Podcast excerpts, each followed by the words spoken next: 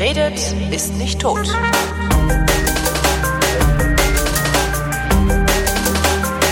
Herzlich willkommen zur Fotografie, einer Sendung, in der Chris Marquardt, der wesentlich mehr von Fotografie versteht als ich, so freundlich ist, mir ein bisschen was darüber zu erklären. Hallo Chris. Uh, hallo Holgi, Folge 17. Folge 17 ist das? Ja, wir haben wenigstens einer hält nach, was wir Folgen Du, ich habe das hier voll im Griff. Ich habe ich hab, ich hab, tat, ich hab tatsächlich vorbereitet. Ähm, ich habe auch die Kommentare noch mal gelesen und so. Genau, drei drei Dinge, glaube ich. Also heute machen wir so eine so eine drei dreifach gegliederte dreifach Sendung. Ähm, einmal kurz eine Nachlese, was so in den Kommentaren war. Das haben wir nämlich das letzte Mal, glaube ich, sträflich vernachlässigt. Ja. Ähm, da gab es zwar keine Beschwerden, aber das, ich mag das gerne so ein bisschen ja, nochmal ja. auf das eingehen, was kam. Ähm, dann war ich verreist. Da mhm. können wir ein bisschen nochmal über das Thema Reisen reden ähm, und wie man vielleicht mit fremden Menschen im Ausland umgeht. Ähm, Anschnauzen. Genau. dann dann habe ich Wobei, das könnte sogar vierteilig werden. Mal schauen, wie viel oh. Zeit wir haben. Äh, dann habe ich jetzt gerade gelesen, einen sehr, sehr interessanten Artikel über die neuen Technologien von Sony. Mhm. Die RX100 gibt's nämlich bald in der Version 4. Scheiße. Folge und das Gas. Genau. Und da, da, ist, da, da ist ein Stück Technologie drin, des sogenannten Stacked Sensors, äh, die ich total spannend finde. Mhm. Also wenn, ich, du kennst mich, ne? Technologie ist nicht wichtig, die Technik ist nicht wichtig, aber manchmal mag ich mich da so richtig rein. Auf die Größe kommt's nicht an, ne? Die Technik genau. ist viel wichtiger. Genau.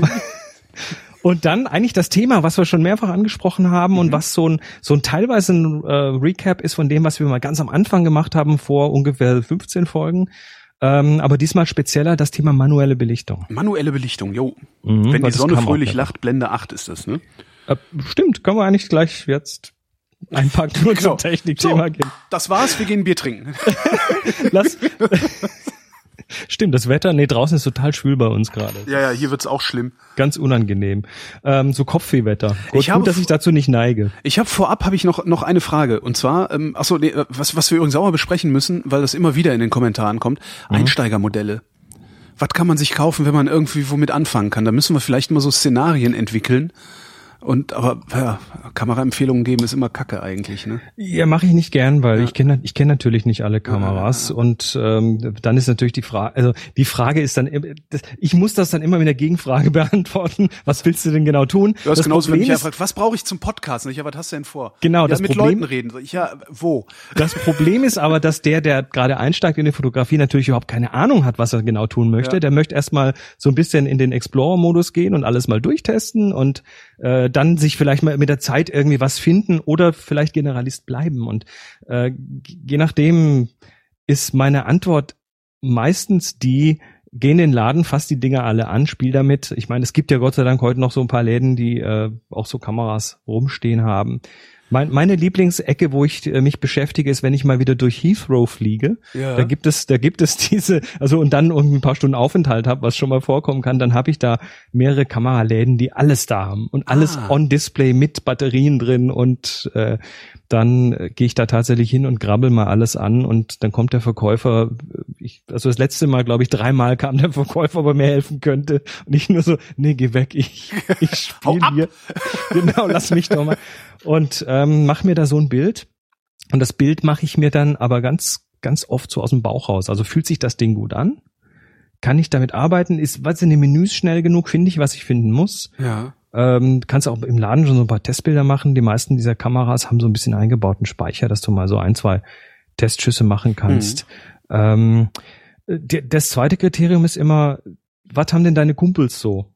Also du bist, wenn du dir jetzt eine, ich weiß nicht, was völlig Obskures kaufst, was kein Schwein kennt, dann hast du halt auch das Problem, dass dir keiner helfen kann, wenn du ein Problem hast. Sigma DP1X. Ja. Zum Beispiel. Zum Beispiel. Guck ich gerade drauf. Ähm, dann ist natürlich die Frage nach der Größe. Willst du, willst du mit einer Spiegelreflex oder mit einer Systemkamera, APS-C, Vollformat, ähm, sind dir die Crop-Geschichten okay? Äh, auch das weiß der Einsteiger oft nicht. Da ist dann einfach die, die Empfehlung, mach dir nicht zu viele Gedanken. Ja. Ähm, weil die Chancen stehen ganz gut. Du brauchst eh ein paar Jahre, bis du dich mal so in das Thema richtig reingefuchst hast. Und äh, nach zwei, drei Jahren ist dann eh nochmal die Frage, so jetzt habe ich, jetzt komme ich an die Grenzen, jetzt möchte ich vielleicht mal ein bisschen was anderes. Mhm. Also die, die, die Objektive sind meist dauerhafter als die Kameras heutzutage. Aber das mit den Kumpels, ne, dann, dann können Das die ist nicht, nur helfen, Idee. sondern dann haben die auch zum Beispiel, was weiß ich mal, das Weitwinkelobjektiv von der, was, sag mal, sag mal, du gehst jetzt mit Nikon, ne, sagst Ja. Spiegelreflex Nikon und dann hat dein Kumpel eben die, äh, das, das Nikon 24 Millimeter irgendwas und dann kannst du das mal ausprobieren oder den Blitz oder, oder, oder, oder. Also das sind so die Haupttipps. Und äh, wo du Nikon sagst, die nächste Frage, die, die, die mich schon ein bisschen treibt, ist, ähm, es geht äh, Heiliger Krieg. Achtung, Kamera-Dschihad. Ja, da ist, Nikon versus Canon. Nikon ähm, ist besser. Das, sagt, sagt der, der Canon fotografiert. Nein, was das, Spaß. das habe ich, das habe ich aber jetzt schon so oft gehört, dass ich den Verdacht habe, dass da was dran sein könnte. Ähm, und zwar wurde mir schon häufiger gesagt, dass Nikon die besseren Objektive verbauen würde. Tja, das ist Stimmt das? Kannst du das beurteilen? Ja, aber auch die teureren, hä? Ja, das ist dann das nächste Ding. Also Ja. ich, ich glaube, was ich so vor ein paar Jahren mal gelesen habe, war, dass Nikon-Objektive im Durchschnitt 10% teurer sind als die von Canon. Mhm. Ähm, ich habe es nicht nachgeprüft. Sind sie 10% besser? Machen 10% besser was aus oder nicht? Das ist doch die Frage. Also Rand ja. Ja, die, die Diskussion ist, die Diskussion finde ich immer relativ müßig, weil Ja. äh, die besten Bilder dieser Welt sind teilweise mit den schlechten Kameras dieser Welt geschossen Ja. worden. Also man sollte da mehr auf sich selber achten und mehr sich selber ähm, weiterbilden und besser werden. Ja, Cartier-Bresson hatte keine äh, digitale Spiegelreflex. Ja, der hatte aber eine Leica, ne? Das sind Ah, gut, natürlich das schon war- noch okay, klasse ja, Objektive. ja. Ähm, die Technik hat schon ihre Berechtigung, aber ich bleib dabei, 90 Prozent vom Bild bist du als Fotograf und 10 Prozent ist die Technik. Und ähm, wenn du, weißt du, ne, das ist wie, ich sage immer so, der, der Anfänger, der zum ersten Mal Ski fährt, aber zu viel Kohle hat und sich das dick, die dicksten Bretter kauft und Mhm. die teuersten Bretter kauft, der kann deshalb nicht besser Ski fahren. Mhm. Und ähm, ich hatte es auch schon auf, äh, auf einer Fototour, dass ein Teilnehmer, der auch so kurz vorher noch gesagt hat, oh, ich brauche aber ein Stativ und hat sich dann im Laden beraten lassen. Ich mache jetzt Luftkommas, ne? Ja. Beraten lassen. Also sprich, der Verkäufer hat gesehen, dieses- oh, da kommt einer, der Geld hat und dem ich irgendwas verkaufen mit der kann. Kurbel hinterher gehabt dann. Und dann kam der an mit einem, das war schon ein ordentliches Stativ, aber eigentlich zu groß dimensioniert, groß und schwer und also Carbon und teuer und Ui, was weiß ich. Und dann der Stativkopf, der drauf war, na, der war mindestens im Bereich 400, 500 Euro und hatte irgendwie so acht Drehrädchen, nein, nicht ganz, aber ich glaube fünf, fünf Kurbeln und äh, ähm, Rädchen, das war ein Kugelkopf, aber du konntest an fünf Stellen irgendwas einstellen. Und äh, dann kam ich dann zu ihm, der hatte das in Island aufgebaut am Strand, ne, so im Lavastrand, super toll mit Eisklötzen und Brandung und richtig geil. Und dann hatte er irgendwie die Kamera da irgendwie oben drauf und kam an und meinte, na, alles klar, ja, ja, nee, passt schon irgendwie. Und dann fasse ich so die Kamera an und die wobbelt da oben so rum. Da hast du also ein total stabiles Stativ und dann ist oben der Kopf irgendwie an einer Schraube nicht ordentlich eingestellt und dann wobbelt der so rum. Also hat überhaupt keine Funktion gehabt, dieses Stativ. Ja. Und dann, dann ähm, meinte ich, hm, das Stativ, we- weißt du, wofür die ganzen Rädchen da sind? Nö. Ich, gut, ähm, ich auch nicht, lass uns mal probieren. Und dann standen wir da eine Viertelstunde an dem Stativ und haben die verschiedenen Kurbeln gedreht und am Schluss, also was eines, eines war da, um den Kopf oben, die Kugel festzustellen, das andere war da, um die Friktion, also die Reibung festzu, festzusetzen, dass du, wenn du es aufmachst, dass sich dann die Kugel nur mit entsprechender Kraft bewegt, dass dir Ja, die Kamera nicht runterfällt. Dann war eins, um unten den Panoramateller zu drehen und zwei wusste ich nicht, war nicht klar wofür. Ja, aber Entschuldigung, das ist doch. Äh, Ja, auf jeden Fall war es dann halt so, dann habe ich irgendwie ähm, nach Viertelstunde rumprobieren und nicht genau verstehen, wie die ich mache das seit 20, 30 Jahren, ne? Ja. Aber d- nach einer Stunde, nach einer Viertelstunde rumprobieren und nicht genau rausfinden, was, habe ich dann irgendwie gesagt, okay, jetzt knallen wir einfach mal alle von den fünf Dingern so weit an, wie wir können, bis sich da oben nichts mehr bewegt und das war dann okay. Und das hättest du aber auch für 30 Euro haben können, wahrscheinlich, ne? Korrekt. Ja. Also d- das Equipment ist immer so. Das ist immer so eine Sache. Und das, die, die, ah, ich zitiere jetzt wieder jemanden und weiß nicht, wen ich zitiere, aber da, ein berühmter Fotograf sagte mal, die, die schlechteste Kamera ist immer noch besser als der beste Fotograf. Die schlechteste Kamera ist immer noch besser als der beste Fotograf? Nee, andersrum. Nee, warte mal. Du, du, es reicht eine schlechte Kamera, wenn du ein guter Fotograf bist, kannst du wahrscheinlich, äh, kann die Kamera immer noch mehr, als du eigentlich brauchst. Ach so, meinst du, ja, okay. Hm. Aber egal. Ja, Lass uns, lass uns äh, die Nachlese machen. Die Nachlese. Die Nachlese. Viele, viele Kommentare zum Drucken waren dabei. Ja, da müssen wir, glaube ich, mal eine Sendung machen. Das Okay, äh, da, ist da so, kannst du aber durchreferieren, weil ich da komplett außen vor bin. Ich habe, äh, ja. Ja, ja, das werde ich dann auch tun. Ähm, beziehungsweise werde die Fragen so aufbereiten, dass du auch nochmal irgendwie mitkommst. Mhm. Darfst dann nicht abschalten und nebenher E-Mails machen. Hä? Was darf ich nicht? Was? genau. Reden Thema. Ich schalte, ich schalte nicht ab und mache E-Mails, sondern äh, immer wenn du irgendwas sagst, gucke ich mir das im Internet an und schmeiße es dann auf meine Amazon-Wunschliste und denk mir, nee, das ist eigentlich, kannst du das auch nicht, was soll der Scheiß? Und dann lösche ich es wieder. Der Michael sagte, nee, der Michael schrieb was und zwar habe ich da erwähnt, dass, dass wir mal in einer, in einer Testreihe irgendwie auf Zewa Wisch und Weg gedruckt haben mit ähm, Pigmentdruckern Ja. und er hat das gesucht und gibt's davon ein Video? Nee, leider nicht. Das haben wir damals nur so zum Spaß getestet. Da haben- Das haben wir nicht groß veröffentlicht. Das Mhm. ist, war einfach nur so, geht das oder geht das nicht? Ähm, ja, der Flo, Florian äh, schreibt still und heimlich, habt ihr da ein riesiges Thema angesprochen. Fotos drucken. Zusammenfassend nehme ich damit lieber drucken lassen als selber drucken. Bei den einfachsten Tintendruckern wird man mit dem Patron über den Tisch gezogen und die für unter 100, äh, unter 1000 Euro machen im Vergleich zu Laserdruckern auch nur Sinn, wenn man häufig Fotos druckt. Also das ist tatsächlich eine Sendung wert, glaube ich, weil das Thema selber drucken oder nicht, ähm, ja, es hat eben beides seine Berechtigung und beides seine Fallstricke und Probleme. Also da Mhm. kann man, kann man tatsächlich mal ausführlicher drüber reden. Ähm, wer war das jetzt? Ach ja! Ich wurde geschimpft, weil ich der Sidebar gesagt habe und nicht die ja, Sidebar. aber das ist ja nu, ne? Ich, ich, ich werf dir mal kurz einen kleinen Link zu einem YouTube-Video Ja, in aber ich gucke den jetzt- Chat. Musst du dir das nicht anschauen? Das ist, äh, das ist Stephen Fry, der sich äh, über das Thema Sprache und Ja. äh, wie sich Sprache entwickelt und wie kreativ man mit Sprache umgehen kann, unterhält. Und das finde ich immer ganz hübsch. Ich so habe einem ja sogar ich, sogar ich habe aufgegeben, Menschen zu erklären, warum es das Block und nicht der Block heißt. Mhm. Also irgendwann gibt man halt auf. Mhm. Das ist bei sowas wie Sidebar, glaube ich, auch äh, ja. an, ange, angezeigt, nee, angeraten war das. Ja. Ich bin, ich bin da alles andere als religiös, was Sprache angeht. Ähm, und dann hat Ach ja, genau. Und dann haben wir doch, dann haben wir noch einen kleinen, äh, eine kleine Beschwerde bekommen von Alfora. Der sagte, dass äh, das wäre nicht wirklich sinnvoll, jeden einzelnen Regler in einem Lightroom zu erklären.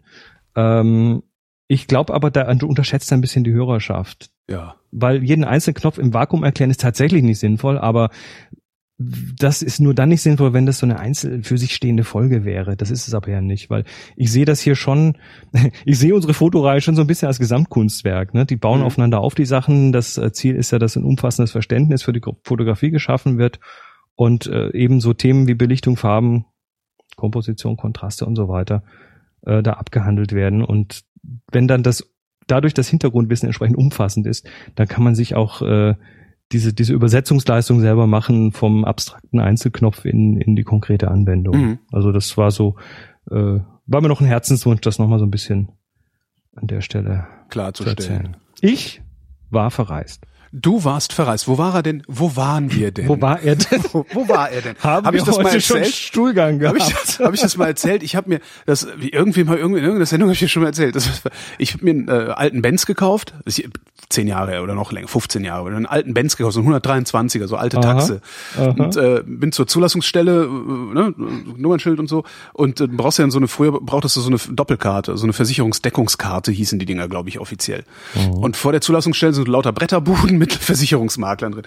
Und ich in den einzigen gegangen, wo keiner gerade drin war, weil ich keinen Bock hatte zu warten. Nee, so rein sagt, guten Tag, ich bräuchte eine Doppelkarte. Sagt der Typ zu mir, war er denn schon mal versichert? Sag ich, ja, mein Gott, ist ein altes Auto, klar wird der schon mal versichert gewesen sein. Na, dann nimmt der mal Platz.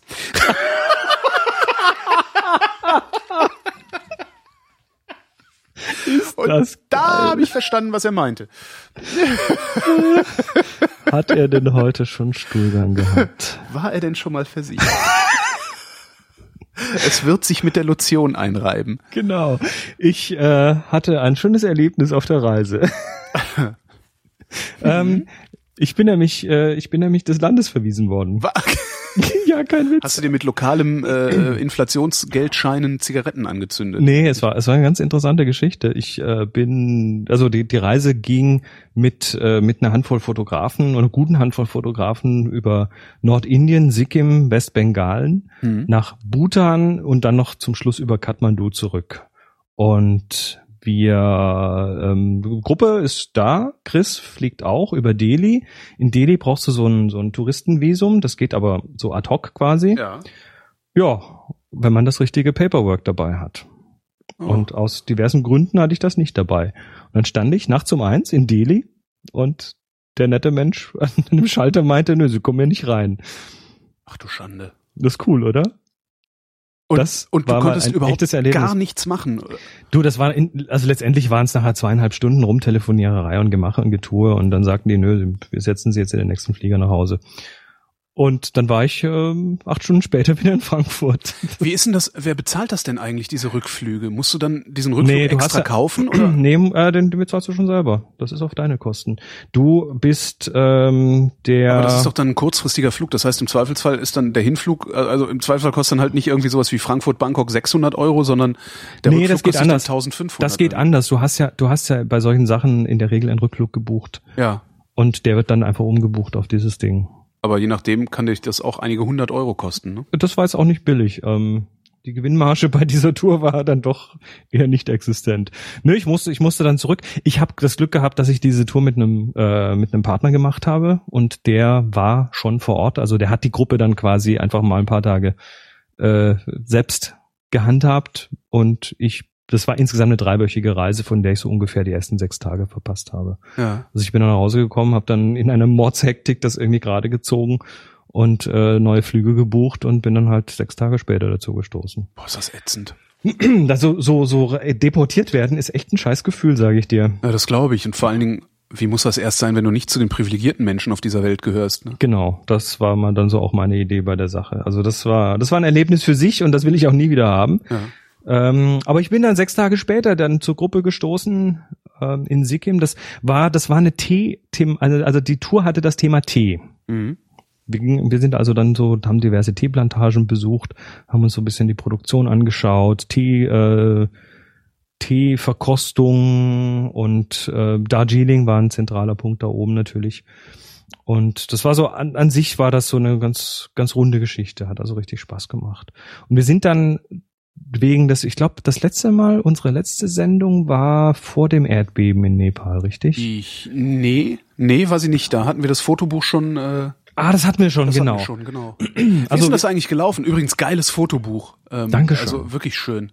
Dankeschön. Wir, ähm, also das, das Fotobuch hat mittlerweile 15.000 Dollar eingespielt Ja.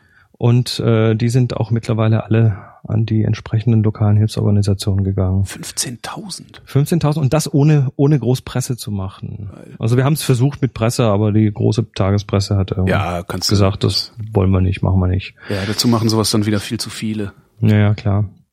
Ähm, nee, war also war war eine coole Geschichte. Da kann ich gleich noch was dazu erzählen. Ähm, wir haben dann statt der ursprünglichen Planung nach äh, in den Süden von Kathmandu zu fahren, also in diesen Chitwan National Park, äh, den haben wir dann über den Haufen geworfen, weil wir nicht wussten, wie die Situation sein würde und haben dafür dank eines unglaublich guten indischen Reiseveranstalters oder Operators da haben wir Bhutan sechs Tage gemacht. Mhm. Königreich Bhutan ist äh, faszinierend. Also kommst auch normal so gar nicht so einfach rein. Die haben ihren Tourismus streng limitiert, ich glaube auf 60.000 im Jahr. Warum? Ähm, weil das, weil, weil sie ihr Land äh, nicht überfluten wollen. Mhm. Und das ist dann, dann natürlich auch ein entsprechend großes Erlebnis, wenn du dann da tatsächlich viele Leute triffst, die sehr ursprünglich noch leben, sehr glücklich dabei sind und ähm, den, den Fremden gegenüber extrem offen sind. Ja. Also hast da überhaupt keine Probleme, dich. Also wir hatten so eine, so eine Situation, wo wir gesagt haben, wir möchten mal so gern so ein richtig ursprüngliches Dorf uns anschauen. Wie Mhm. sieht hier so ein Dorf aus? Stellst dir vor, ne, Deutschland, Dorfstraße, rechts, links ein paar Höfe und ein Bäckerladen und so. Mhm.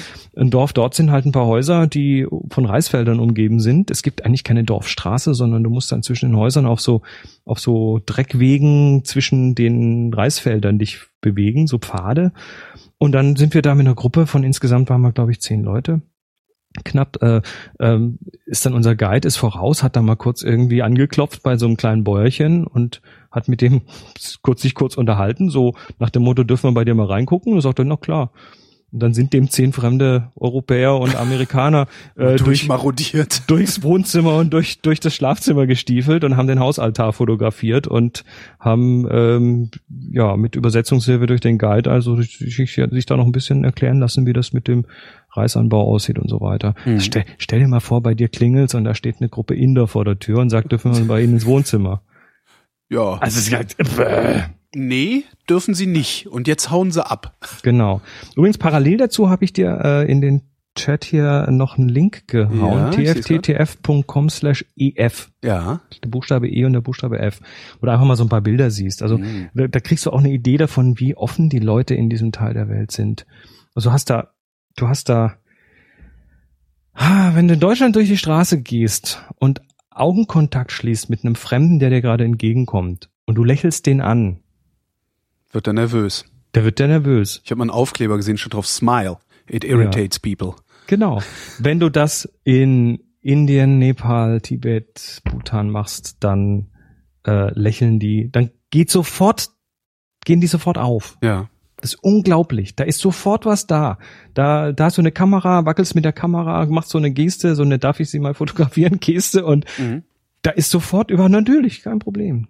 Nicht einmal wurden wir da irgendwie. Ja, ich habe ja auch die Hoffnung, dass wir, dass wir da irgendwann hinkommen, dass wir dieses, dieses äh, Recht am eigenen Bild und, und dieses, Ich- also das, ich kann verstehen, ich, also ich, ich, ich finde das schon okay, die, so diese Recht am eigenen Bild-Geschichte, wenn es darum geht, äh, dass das ähm, irgendjemand deine Fresse verkommerzialisieren kann im Zweifelsfall oder oder will, aber dass das so so so sklavisch teilweise passiert, das finde ich schon ein bisschen schade. Ja, also, du, du musst auch bei, wenn du dann reist, musst du natürlich schon, also du kannst die eigenen Standards nicht wirklich anwenden. So Ja. Kleinigkeiten wie zum Beispiel Sicherheitsabstand. Jede Ja. Kultur hat so ihren eigenen Sicherheitsabstand. Ja, Wenn du, wenn du neben einem Menschen stehst, dann kannst du halt äh, in, in den USA ist der halt so groß und in Deutschland ist er ein bisschen kleiner als dort, aber immer noch relativ Auf groß. dem Land ist er größer als in der Stadt. Das auch noch. Und äh, wenn du in Asien bist, dann kannst du dich zehn Zentimeter jemanden stellen und das ist völlig okay. Ähm, da ist natürlich ein anderer Umgang mit dem Thema Privatsphäre. Ähm, aber was mich so, was mich so sehr irritiert in, in Westeuropa, also es ist mir in Spanien passiert zum Beispiel. Also du bist also auf Mallorca, das ist touristisch, ja. Und da sitzt ein Typ lustig auf einer Mauer. Und ich will den einfach fotografieren, weil er lustig auf der Mauer sitzt. Der pöbelt mich an und droht mir damit die Polizei zu rufen und Mhm. Ja. Äh, äh, was weiß ja, ich was. Angst, und das finde ich halt Angst, so. Ich, Angst wird, Angst wird halt geschürt durch Medien und solche ja, Geschichten. ja, ja. Ähm, Im in- Angstkriegen sind wir ja äh, zunehmend, werden wir zunehmend besser. Also wir es ist ja werden nicht so, dass wir geschult. angstfreier werden, sondern wir werden ängstlicher. Wir werden geschult, ja. Ähm, und in Asien ist es natürlich, also was heißt natürlich, in Asien ist es auch okay, andere anzustarren, zu schauen. ja. Das, was man hier so, nee, schau den, schau den Mann nicht an, ne? Mhm. Kind, guck da nicht hin. Der Mann mit dem mit der Plastiktüte, ne? Ja. Ähm, das kannst du da tun und Ja. das ist völlig okay. Die starren dich dann auch an. Also wir waren ganz oft, weißt du, das ist das Gefühl, du kommst, die Touris kommen und dann gehen sie in den Zoo und schauen sich die fremden Gesichter an, ne? Das ist ganz andersrum. Genau. Ja. Du bist der Zoo. Du gehst da durch und alle gucken sie. Alle sagen sie, oh, die haben wir ja aber noch nicht gesehen. Lass uns die mal anschauen. Und dann plötzlich hast du irgendwie Schulkinder, die von der, von der Schule gerade äh, mittags äh, nach Hause gehen und plötzlich hast du eine Traube Kinder um dich und du was, was geht denn jetzt? Okay, dann, dann, dann fotografiere ich jetzt aber auch. Mhm. Also es ist völlig okay, da selbst zu gucken. Und der Test ist tatsächlich für mich dann immer hinschauen, warten, bis jemand zurückschaut, also bis der Augenkontakt steht und dann lächeln. Und die Antwort in diesem Teil der Welt ist fast ausnahmslos lächeln. Ja. Selbst wenn es nicht ernst gemeint ist oder selbst selbst wenn es also oft ist das glaube ich auch Masche also nur so Land des Lächelns hm, aber es funktioniert halt trotzdem weil selbst wenn du gerade scheiße drauf bist und dein, dein, deine Mundwinkel hochziehst äh, verbessert sich die Stimmung um dich herum habe ich immer das Gefühl Ja, und in dir, das ist ja, das ist ja, das ist, das funktioniert ja in beide Richtungen. Ja, ja. Von innen nach außen und von außen nach innen. Ja, aber also auf jeden Fall, das ist, das ist da einfach völlig klasse. Und dann waren wir eben am Schluss ähm, Rückflug noch über Kathmandu Mhm. und ich habe dann auch da zwei Tage verbracht, weil ich mir natürlich die Situation anschauen wollte. Da ist ja dann doch, wenn man den hiesigen Medien glauben darf, einiges kaputt gegangen Mhm. ähm, durch das Erdbeben und musste dann feststellen, dass das auch wieder so eine ja, also ich bin gerade nicht wirklich gut zu sprechen auf die Medien. Ähm, ich pa- ich paste hier gerade noch mal kurz einen Link in die Mhm. in unseren Chat. Und zwar ja, du siehst kaputte Gebäude, aber wir reden von komplett zerstörten Gebäuden, wir wasch- vermutlich weniger als fünf Prozent. Also Mhm. Kathmandu steht einfach noch. Das ist nicht so, dass das ein großer Haufen Geröll wäre, sondern Aber das ist so das, was äh, in, Das in, denkt in man den hier so, Massenmedienberichterstattung, äh, das Bild, was in den Massenmedien gezeichnet wurde. Ja, die ja. Massenmedien sind natürlich auch so gepolt, ne? Was, was sensationalistisch ist, macht mehr Klicks und kann mehr Werbung verkaufen, Mhm. sagen wir mal böse gesagt. Ja. Ähm, was ich da gesehen habe, ist halt ein anderes Bild. Da gehen die Kinder zur Schule, wenn die Schulen okay sind, da werden teilweise werden die ausgelagert. Das war jetzt einen guten Monat nach diesem Erdbeben. Also den Monat gab es schon einiges an Neuordnung und so weiter. Ähm, die Leute verkaufen Dinge, die Läden sind wieder auf, es werden Hütten gebaut für die, die jetzt gerade kein Haus haben. Mhm. Ähm, die, die Stupas, also diese, diese buddhistischen äh, Gebäude werden, wo sie kaputt sind, wieder repariert. Da sind Gerüste aufgebaut. Du hörst Presslufthammer, weil natürlich manche Häuser, die nicht zusammengefallen sind, trotzdem kaputt sind und nicht bewohnt werden können, weil sie halt jetzt nicht sicher sind. Das sind unter 20 Prozent geschätzt. Ähm, und da sind halt die Leute jetzt ausgezogen und wohnen bei den Nachbarn, bei Freunden, bei Verwandten, sind vielleicht wieder in ihre Dörfer zurückgegangen.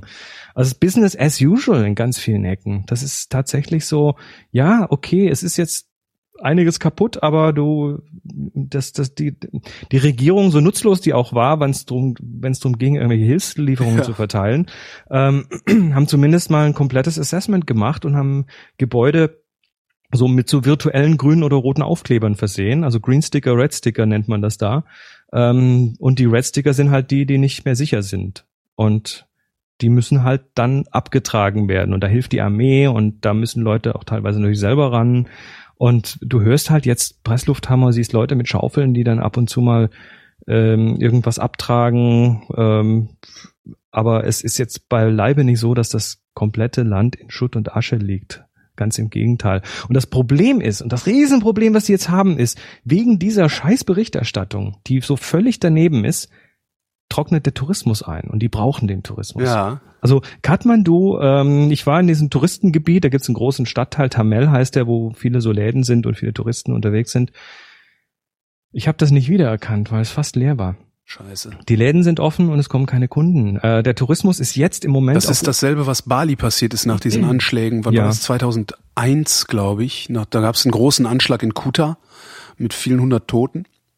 Also da sind in- auch die Touristen ausgeblieben und die Leute sind wirklich auf der Straße verhungert teilweise. Das, in, in äh, Nepal ist der jetzt auf ungefähr 20 Prozent runtergegangen. Oh Mann. Ähm, die ganzen Wanderwege sind offen. Du kannst, du kannst wandern. Es ist nicht so, dass da das alles irgendwie kaputt wäre. Ganz im Gegenteil. Ich habe diese zwei äh, Nächte, die ich dort war, auch bei einer bei einer Sherpa-Familie gewohnt in Kathmandu. Also da habe ich ganz bewusst kein Hotel genommen, sondern habe gefragt, könnt ihr mich unterbringen. Ja. Die haben mich dann auch dann äh, hinten auf ihre Motorräder draufgepackt und sind wir einmal quer durch Kathmandu gefahren, um uns das alles anzuschauen.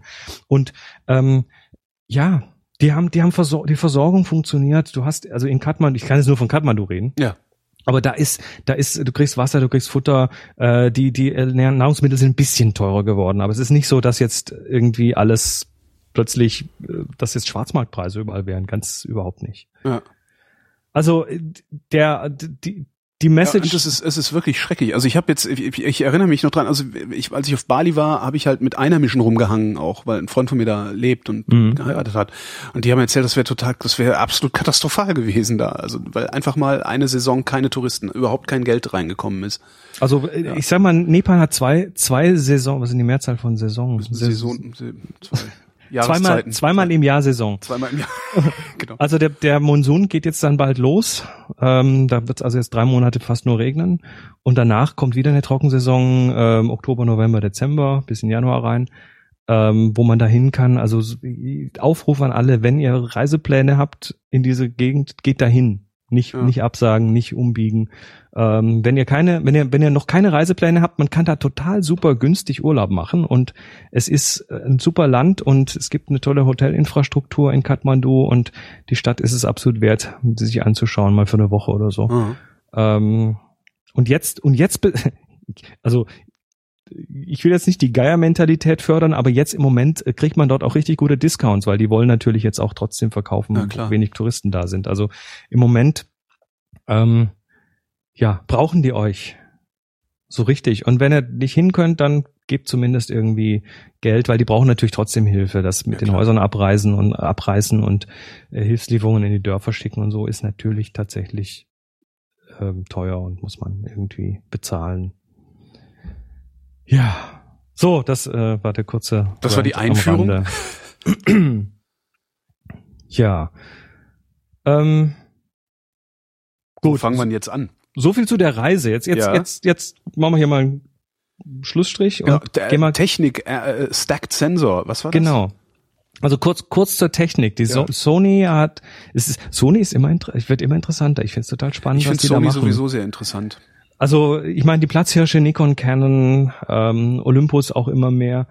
Ähm, Sony baut ja Sensoren unter anderem für viele Mittelformatkameras, für Nikon. Ne? Ach. Also in vielen Nikon-Kameras sind Sony-Sensoren drin. Also Sony hat auf, auf dem Bereich unglaublich viel drauf und da kann ihnen auch gerade nicht, nicht, können, können ihnen nicht viele andere das Wasser reichen. Mhm. Und es gibt zwei Sensortechnologien, die ganz spannend sind, die schon länger ähm, ja im, im Kommen sind.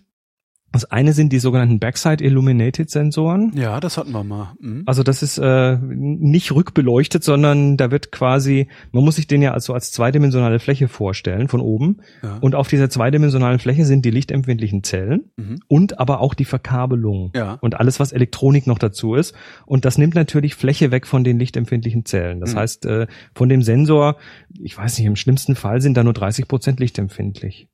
Und das wird natürlich besser, indem man es schafft, dann diese Elektronik auf dem Sensor zu verkleinern. Aber irgendwann ist dann eine Grenze erreicht, also dieser sogenannte Fill-Factor, der wird halt immer geringer, äh, wird immer größer, aber hat dann irgendwo eine Grenze. Mhm. Und irgendwann sind sie auf die Idee gekommen und gesagt, ja, wir machen das jetzt mal anders. Wir äh, machen den jetzt mal so zweiseitig und machen auf die Oberseite, also der lichtzugewandten Seite, machen wir äh, die die lichtempfindlichen lichtempfindlichen Pixel, aber dann halt richtig groß und die ganze Elektronik packen wir auf die Rückseite, also auf die Unterseite. Und deshalb nennt man das eben einen rückseitig beleuchteten Sensor. Ah, ja. Und damit hast du dann einfach größere Fläche, im Idealfall 100% Coverage, also Fill Factor wird relativ groß. Und damit kannst du auf der gleichen Fläche die einzelnen Pixel größer machen und dann bekommst du dadurch wieder einen besseren Dynamikumfang und bekommst dadurch bessere, ähm, bessere, feinere Auflösungen in den, in den Helligkeitsstufen und so weiter. Und das ist alles ganz cool. Aber das, eines der Grundprobleme dieser Sensoren ist immer noch, wie lesen wir das Ding aus? Also du musst dir das so vorstellen, wenn du, wenn du so, also ich, ich, ich schere jetzt mal über einen ganz groben Kamm, weil da gibt's verschiedene Technologien, aber generell ist es so, dass du, dass so ein Sensor zeilenweise aufgebaut ist. Und wenn du jetzt ein Bild gemacht hast, also du hast einen Auslöser gedrückt, da ist Licht draufgefallen, die Sensoren haben ihre Photonen gesammelt und haben da irgendwie eine Spannung draus gemacht oder eine Ladung, dann kommt jetzt der Punkt, wo das Ganze ausgelesen, also wo das Ganze irgendwo ja Pixel für Pixel nachher analysiert werden muss und irgendwie weiterverarbeitet werden muss. Und da ähm, hast du im Prinzip sowas wie eine Eimerkette. Ja. Also du, der, der, der hinterste Pixel kippt seine Ladung in den nächsten Pixel und der kippt seine Ladung in Also das. Und am Rande dieser Zeile steht dann quasi ein Verstärker, der sich eins nach dem anderen anguckt und dann in irgendwie einen Speicher reinschiebt. Mhm. Grob gesagt, sehr, sehr grob gesagt. Also du hast eine Eimerkette und die braucht halt ihre Zeit, bis die ganze Zeile ausgelesen ist. Klar, ja. Und das passiert dann parallel eben auf vielen Zeilen, aber es ist immer noch so ein äh, Stück weit so eine serielle äh, Verarbeitung. Und das wird zum Teil, versucht man das so ein bisschen zu optimieren, indem man dann neben den, neben den Pixeln irgendwie Speicherzellen unterbringt, die aber dann auch, wo man dann quasi die Pixel parallel reinkippen kann und dann müssen die aber auch irgendwie zahlenweise ausgelesen werden. Also ist irgendwie schwierig und daher kommen dann auch so diese Frame Rates. Ne? Du hast halt heute Ah. 60, 120 Frames pro Sekunde. Manche Sensoren können auch mehr. Meistens sind das kleinere Auflösungen, die dann höhere äh, Frame Rates können, weil dann müssen ja nicht so lange Ketten ausgelesen werden. Also mit weniger Auflösung. Mhm. Und das ist schön und gut. Aber da hast du, du stößt halt an Grenzen. Und jetzt kommt der Stacked-Sensor. Und ich bin, hab, ich kann den jetzt, ich kann den jetzt nur grob erklären, weil ich mich selber noch nicht ganz tief reingekniet habe. Aber im Prinzip soll es wohl so sein, dass es hier eine Trennung gibt zwischen dem lichtauffangenden und dem verarbeitenden, äh, der verarbeitenden Elektronik. Und zwar ähm, musst du dir das jetzt vorstellen wie so ein Sandwich. Du hast einmal oben die lichtempfindliche Geschichte und du hast drunter dann ein Sandwich, wo die ganze Verarbeitung schon stattfindet. Wo also auf dem, auf dem, unter dem Sensor quasi ähm, schon auch eine Logik drunter steckt. Nicht nur ein gib mal eimerchenweise weiter, sondern ähm, macht da gleich eine Bearbeitung. Ja. Also das, was vorher so am Rand des Sensors saß und quasi nach und nach so die Informationen bekommen hat pro Bild, das Also soll im Grunde jetzt eine, da Parallel, wohl eine Parallelverarbeitung. Genau, es wird Ja. alles wesentlich paralleler. Also die Elektronik wandert mehr vom Rand des Sensors oder die Logik wandert mehr vom Rand des Sensors in die auf den Sensor selber. So verstehe ich das im Moment. Mhm. Und das hat dann eben verschiedene Vorteile. Unter anderem gehe ich mal davon aus, dass man dann deutlich weniger zum Beispiel äh, von diesem, diesem ähm, Wobble-Effekt hat. Ne? Also dieser, dieser, ähm, dieser Sensor, wenn der zeilenweise ausgelesen wird, das kennst du vielleicht, wenn dann so, so Bewegungen ähm, ge gezeigt werden, dass die dann irgendwie plötzlich in Diagonalen dastehen. Also Ah ja, wenn du mit dem Zug, wenn du mit einer, genau, der wenn du mit einer Zug Kamera. ICE, also aus dem fahrenden Genau. ICE-Fenster fotografierst, sind alle Strommasten schräg. Ja, ist es Ganz der genau, das ist der Okay. sogenannte Rolling Shutter, also der, Ja. der dann quasi so durch, zeilenweise durchgeht. Und wenn du das natürlich schneller machen kannst, umso besser, dann passiert das nicht mehr so. Mhm. Ähm, das wird jetzt, ich weiß nicht, ob es bei der RX 104 war, also die das, die das haben soll, und auch die neue Sony R7 Version Mark II oder so, also die vollformatige Sony, äh, spiegellose Sony, die soll das auch haben. Und ich glaube, zumindest im Zusammenhang mit der RX 104 war dann die Rede davon, wobei nicht in, also die kann übrigens dann auch 4K-Video, ne? Mhm. also der kann dann die, die ganz hohe Auflösung. Auch dazu hilft wahrscheinlich dieser Stacked Sensor, weil er dann halt diese vielen, vielen Pixel schneller auslesen kann. Ähm, was sie aber auch kann, allerdings nicht in 4K-Auflösung und ich habe auch nicht gefunden, mit welcher Auflösung. Ich vermute aber mit wahrscheinlich 27p oder so. Ähm, 960 Frames pro Sekunde. Äh, das ist Also ja. super, super, super slow. da, da, ich wollte gerade sagen, also da, da bist du ja schon fast an so so äh, was Da haben bist du diese fast an diesen- Crash-Test, diese Crash-Test-Kameras, was haben die? Ja, ja. 10.000? Nee. 1000 bis, 1000? bis 50.000. Also da da kommst du dann. Ja, da kommst du dann an diese Phantom-Geschichten ran. Alter das sind dann Vater. diese, diese, diese hochspezialisierten Sachen. Also mit knapp 1000 Frames pro Sekunde kann man was anfangen. Ja. Braucht allerdings auch viel Licht, weil ne, dann ist ja jede einzelne Belichtung nur ein Tausendstel. Stimmt, ja. Du, du musst also das Sehr deshalb deshalb brauchen die immer sehr viel Licht bei diesen hoch äh, hochgezüchteten schnellen Frames pro Sekunde. Ja, das war nur so, das fiel mir gestern so in den Schoß und ich dachte, hui, das ist ja mal wieder, das ist ja mal endlich mal wieder eine technische Entwicklung, die ich ganz interessant finde. Was ich daran interessant finde, ist, dass die RX 103 dann wahrscheinlich günstiger wird und ich mir das Ding endlich mal kaufen kann.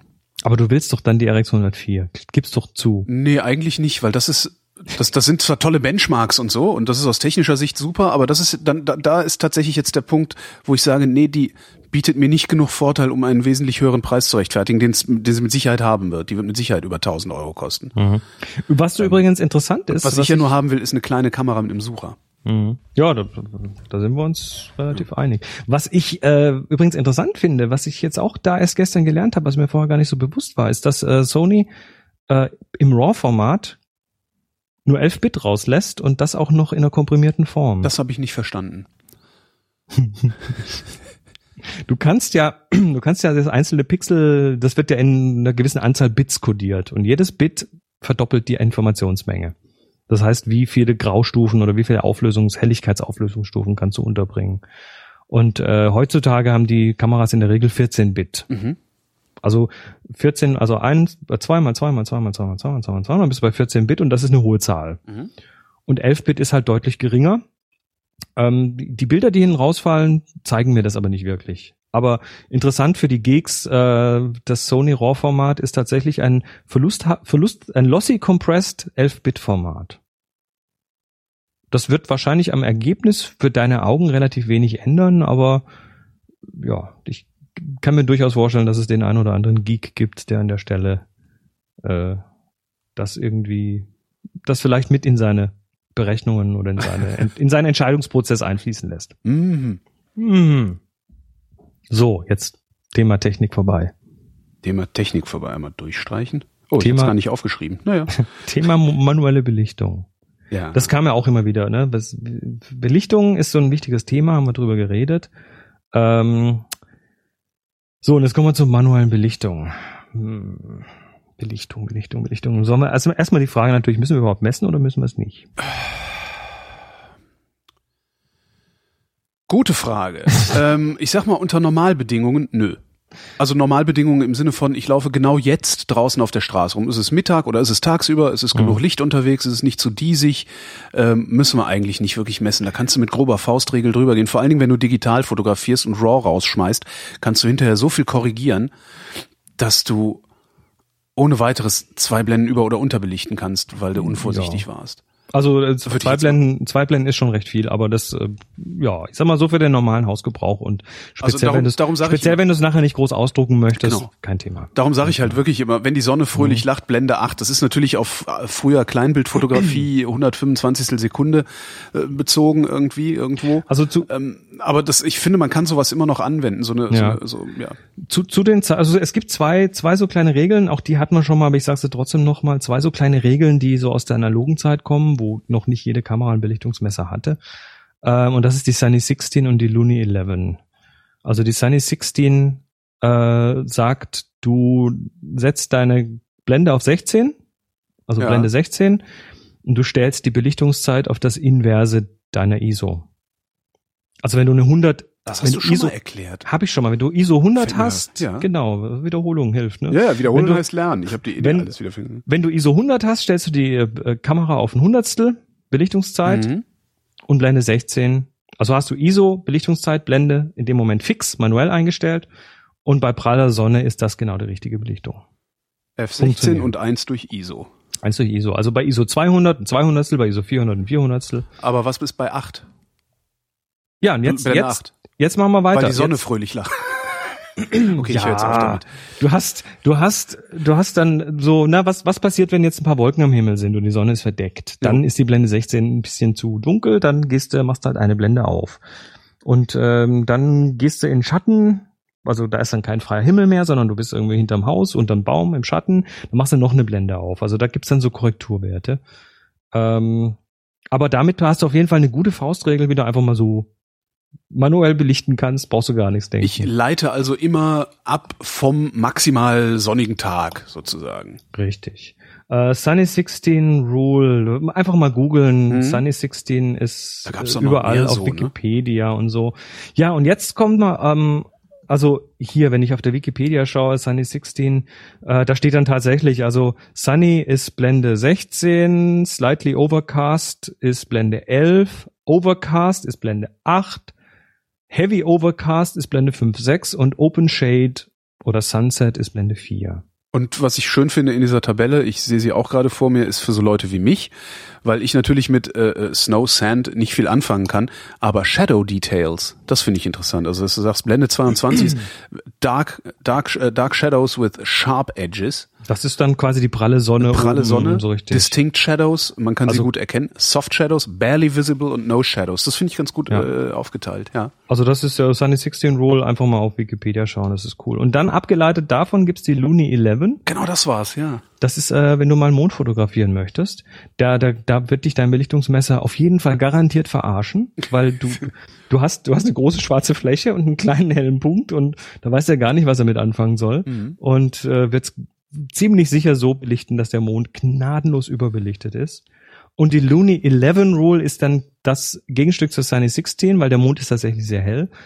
Ähm, wenn du genau das gleiche Spiel mit der, mit der Belichtungszeit und der ISO machst, also ISO 100, Belichtungszeit ein Hundertstel, äh, dann beziehungsweise ich habe kürzlich, ich hab, also ich, in Kathmandu war gerade Vollmond. Ich hab, stand auf dem Hausdach oben, so Flachdach, und habe äh, gesagt, okay, das will ich jetzt mit meinem langen 300 Millimeter Objektiv, möchte ich das jetzt aus der Hand, möchte ich den Mond fotografieren? Ja, das geht.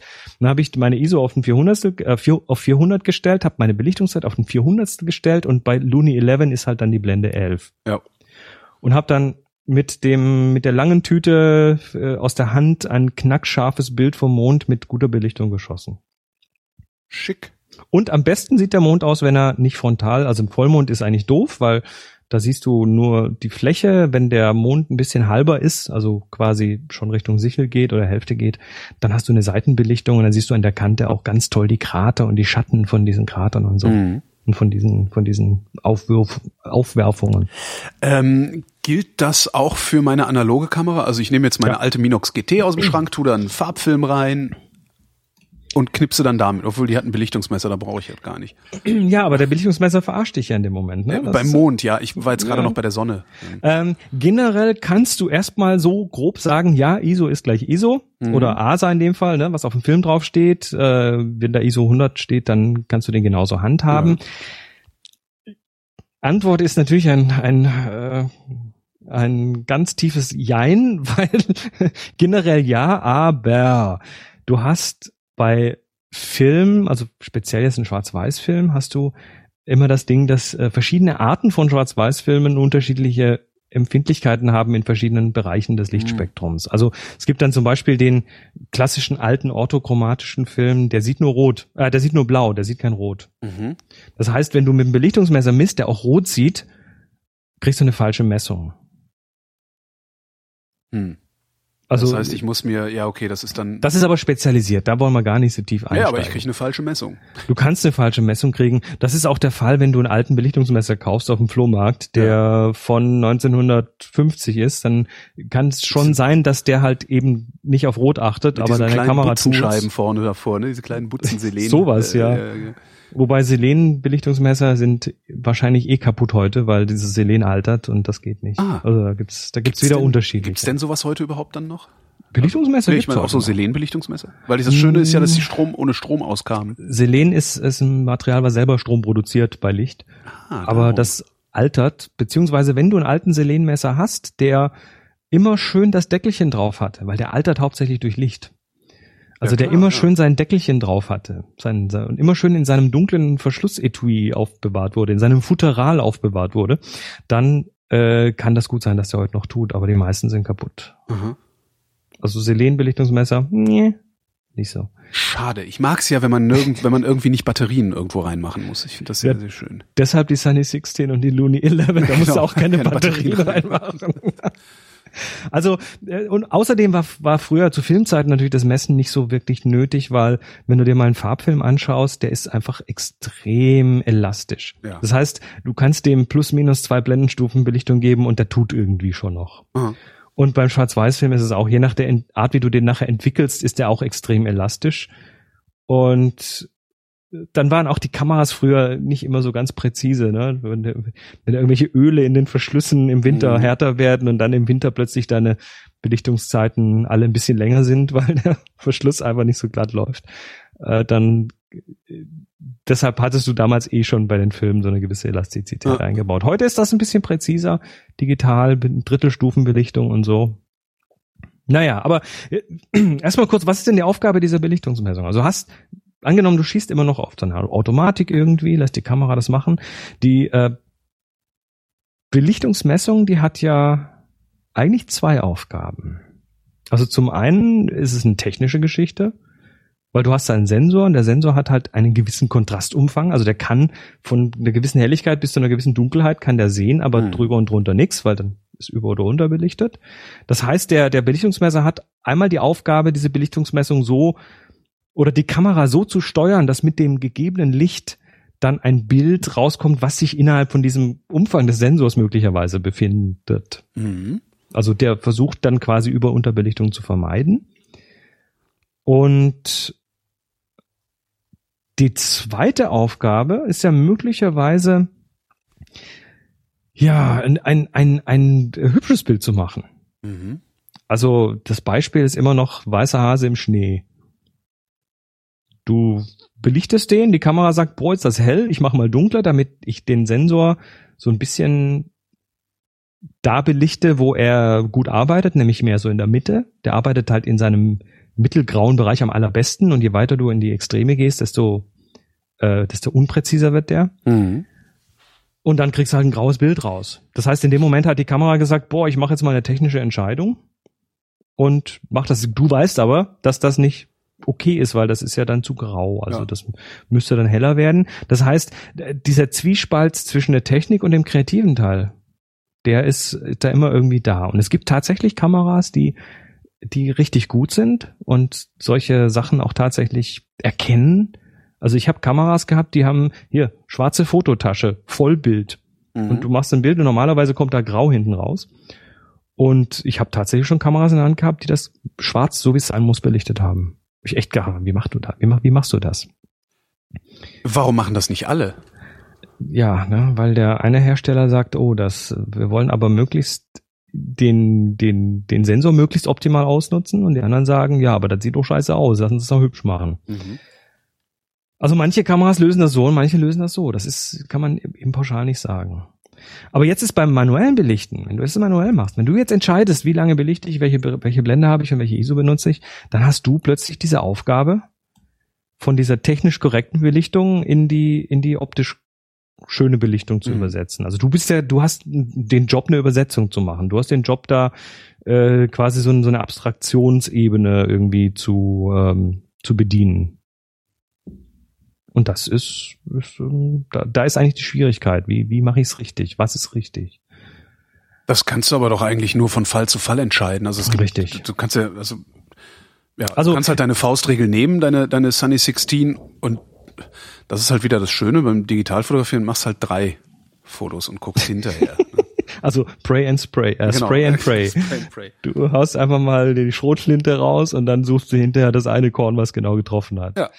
Ja, das ist viel zu viel Arbeit eigentlich, oder? Das stimmt, ja. Wer hat denn die Zeit, sich hinterher dann, nachdem er drei Stunden fotografiert hat, nochmal fünf Stunden ranzusetzen? Das will ja keiner. Ja. Ähm, also gener generell ist für mich, da kommen jetzt mit Sicherheit Stimmen, die sagen, boah, nee, muss man anders machen oder so, aber da gibt es verschiedene Philosophien, wie man rangeht. Genauso wie es eben bei Kameras auch die Philosophie gibt, wir machen es wir machen's optisch korrekt oder wir machen es ähm, technisch korrekt. Und zwar, ähm, ich versuche immer möglichst dahin zu belichten, wo ich nachher das Bild auch schon haben möchte. Also das Beispiel, ich, ich konstruiere jetzt mal wieder ein Beispiel, ähm, Geburtstagsfeier im Kohlekeller. Ne? Ja. Hast du eine Theme, eine Theme Party im Kohlekeller, ja. da haben alle, alle machen sie einen auf äh, Minenarbeiter und haben sie die Gesichter schwarz gemacht. Im Hintergrund ist alles dunkel, spärlich beleuchtet. Und wenn du jetzt da fotografieren würdest, da wäre wahrscheinlich jede Belichtungsmessung erstmal überfordert und würde zu hoch belichten, ja. zu lange belichten und würde alles irgendwie grau auskommen. So, jetzt ja, schießt dann drehst du halt an deinem kleinen Rädchen oben dran. Jetzt schießt du da, äh, was weiß ich, eine lange Party, viele Leute, total Spaß, ähm, irgendwelche tolle grungige Musik noch und so und schwarz gefärbte Drinks, ne? Ja. Kann man sich ja vorstellen. Und dann mhm. und Schwarzlicht. Bist du, na, das lassen wir noch. Das Licht lassen wir mal. okay. Nehmen, nehmen wir Grubenlampen, ne? So punktuelles Licht hier und da. So, und deine Kamera würde das zu hell belichten und äh, du weißt aber genau, da gehört das nicht hin. Außerdem hast du dann viel zu lange Belichtungszeiten und verwackelst es alles. Also könntest du jetzt einfach sagen, Belichtungskorrektur, misst du mal und ich korrigiere dich nach unten und dann machst du halt jedes Bild eigentlich eine Blende oder zwei dunkler, als du solltest. Oder als du glaubst, dass es hm. richtig wäre. Das wäre so der eine Weg, wo du sagst, ich mache Belichtungskorrektur, lass die Automatik an und lass die Kamera korrigieren. Oder ich sage, ja, ich messe mir einmal die Belichtung so ein, dass sie passt für diese Situation. Wie das geht, machen wir gleich. Aber äh, ich messe die einmal ein, dass, äh, dass sie quasi für die Situation passt. Die Belichtung, die Belichtungssituation ist ähnlich in allen Ecken. Ja. Und dann schieße ich eben den ganzen Abend mit dieser einen Einstellung und jedes Bild, egal was drauf ist, egal ob jetzt dann plötzlich einer mit einem weißen T-Shirt zwischendrin steht oder nicht, ähm, wird dann schon richtig sein. Also du kannst dann, wenn du manuell arbeitest, natürlich deutlich konsistenter arbeiten. Also zwischen den Bildern bleibt sich alles gleich sozusagen. Ja. Soweit erstmal klar. Aber wie misst du ein? Ja, wie misst man ein? So, Klar, mit jetzt, einem externen Belichtungsmesser, aber den habe ich halt nicht dabei, weil ich habe erstens keinen und zweitens, wenn ich einen hätte, äh, würde ich ihn halt auch nicht mit mir rumschleppen. Ja, du hast aber einen tollen internen Belichtungsmesser in deiner Kamera. Ja. Wir gehen jetzt mal nicht davon aus, dass du mit einer 50 Jahre alten ja, ja, besser irgendwie daherkommst, sondern du hast heute eine digitale Kamera, egal ob Spiegelreflex oder Systemkamera mit oder ohne Spiegel. Spielt keine Rolle. Und du ähm, ja, musst jetzt erstmal wissen, wie groß ist denn überhaupt der Kontrastumfang von meinem Sensor? Was kann der denn? Also wir, wir, am besten hat sich erwiesen, das mal so von der Mitte aus zu sehen. Also der höchste Wirkungsgrad des Sensors, da wo er am tollsten Graustufen auflösen kann, ist eben in dieser, in der Hälfte zwischen Über- und Unterbelichtung, in der mhm. Mitte. Diese Mitte nennen wir mal Nullstellung. Wer, wer sich mal mit dem Zonensystem auseinandergesetzt hat, das ist die Zone 5. So, aber das ist jetzt die Mitte. Und von da aus kannst du jetzt mal stufenweise heller werden, also plus eine Blende, plus zwei Blenden, plus drei Blenden, plus vier Blenden und so weiter, oder dunkler werden, minus eins, zwei, drei, vier. Und tatsächlich kannst du heute davon ausgehen, bei der normalen Spiegelreflexkamera hast du möglicherweise schon Ende der Fahnenstange bei plus vier und minus vier Stufen. Mhm. Also ein, so ein Umfang von ungefähr acht Stufen. Aber woher weiß ich, wo die Mitte ist? Die Mitte gibt dir dein Belichtungsmesser. Ja. Weil der Belichtungsmesser ist tatsächlich ein, äh, das ist das, was er am besten kann. Also ich sag ihm, ich sag ihm, miss, miss, äh, mach, mach eine Spotmessung. Ähm, Also Spotmessung, du hast schon mal was Gutes gesagt. Wie misst der denn? Du kannst dem ja sagen, soll eine Spotmessung oder eine mittenbetonte oder eine Matrixmessung oder sowas machen. Ja, ich mache immer am liebsten die Spotmessung und äh, suche mir einen Punkt im Raum, den ich einmesse. Genau. Und diese, diese, diese Belichtung halte ich dann, äh, um das eigentliche Motiv zu fotografieren. Also So, die Spotmessung, die misst eben nur einen kleinen Teil in der Mitte vom Bild. Ja. Und da bitte sollte jeder mal kurz in seine Bedienungsanleitung schauen, weil das ist von Kamera zu Kamera unterschiedlich. Mhm. Oder von Hersteller zu Hersteller unterschiedlich. Manche messen da einen größeren Punkt, manche messen einen kleineren Punkt. Bei manchen wird noch mit einbezogen, wo der Fokuspunkt gerade ist. Also wenn du den da rumbewegst, so nach links, rechts, Mitte. Äh, bei manchen nicht, bei manchen ist es immer die Mitte. Also da muss man sich tatsächlich mal ein bisschen schlau machen bei der eigenen Kamera. So, und jetzt misst du eben auf diesen Spot und dieser Spot, den zieht dir jetzt deine Kamera in die Mitte. Mhm. Also beziehungsweise deine Kamera sagt dir am Belichtungsmesser, dieser Spot ist über- oder unterbelichtet. Der befindet sich rechts oder links von der Mitte. Und jetzt kannst du an diesen Rädchen drehen, an der Belichtungszeit, an der Blende, an der ISO, kannst du quasi einstellen und kannst so lange drehen, bis du diesen, diese, bis diese Belichtungswaage in der Mitte steht. Also bis tatsächlich dieses Zeigerchen in der Mitte steht. Und in diesem Moment wird dieser Spot auch mittig auf dem Sensor belichtet, also mittig im Sinne von der Helligkeit. Soweit ist es klar. Bist du noch bei mir? Ich frage mich gerade, welches Zeigerchen du meinst. Okay. Du schaust, du Ich schaust hab durch, jetzt, ich, dummerweise habe ich jetzt gerade keine Kamera hier stehen, sonst würde ich da mal durchgucken. du schaust durch die Kamera, Ja. ähm, entweder hinten auf dem Display Ja. oder durch den Sucher und da siehst du möglicherweise eine kleine Skala, die so Ach so, die sehe ich nämlich nie. eine Mitte hat und plus minus zwei, drei, vier, ja, weil du Brille trägst. Da bist du zu weit weg von deinem Sucher und dann siehst du die Ränder nicht mehr.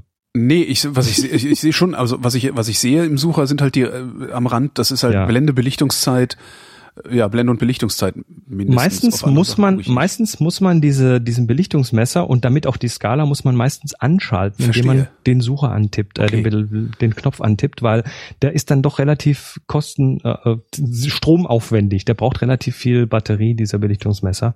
Und er wird deshalb in der Regel nach ein paar Sekunden wieder ausgeschaltet. Aber ich habe jetzt auch nicht das Gefühl, dass der angeht, wenn ich den, den Knopf kurz drücke. Weißt du, was ich jetzt mache? Ich gehe jetzt mal nach nebenan. und- Ich gehe jetzt mal nach nebenan und hole meine Kamera, um das mal eben. Ja, Sekunde. Okay, ich habe meine Kamera geholt und schalte die Mhm. mal ein. Ich muss. stellst du, stellst sie auf manuell. stell die auf manuell und guck mal. Also das durch. M am Rädchen. So, was sehe ich denn? Ich sehe, ich sehe ein Belichtungsmesser.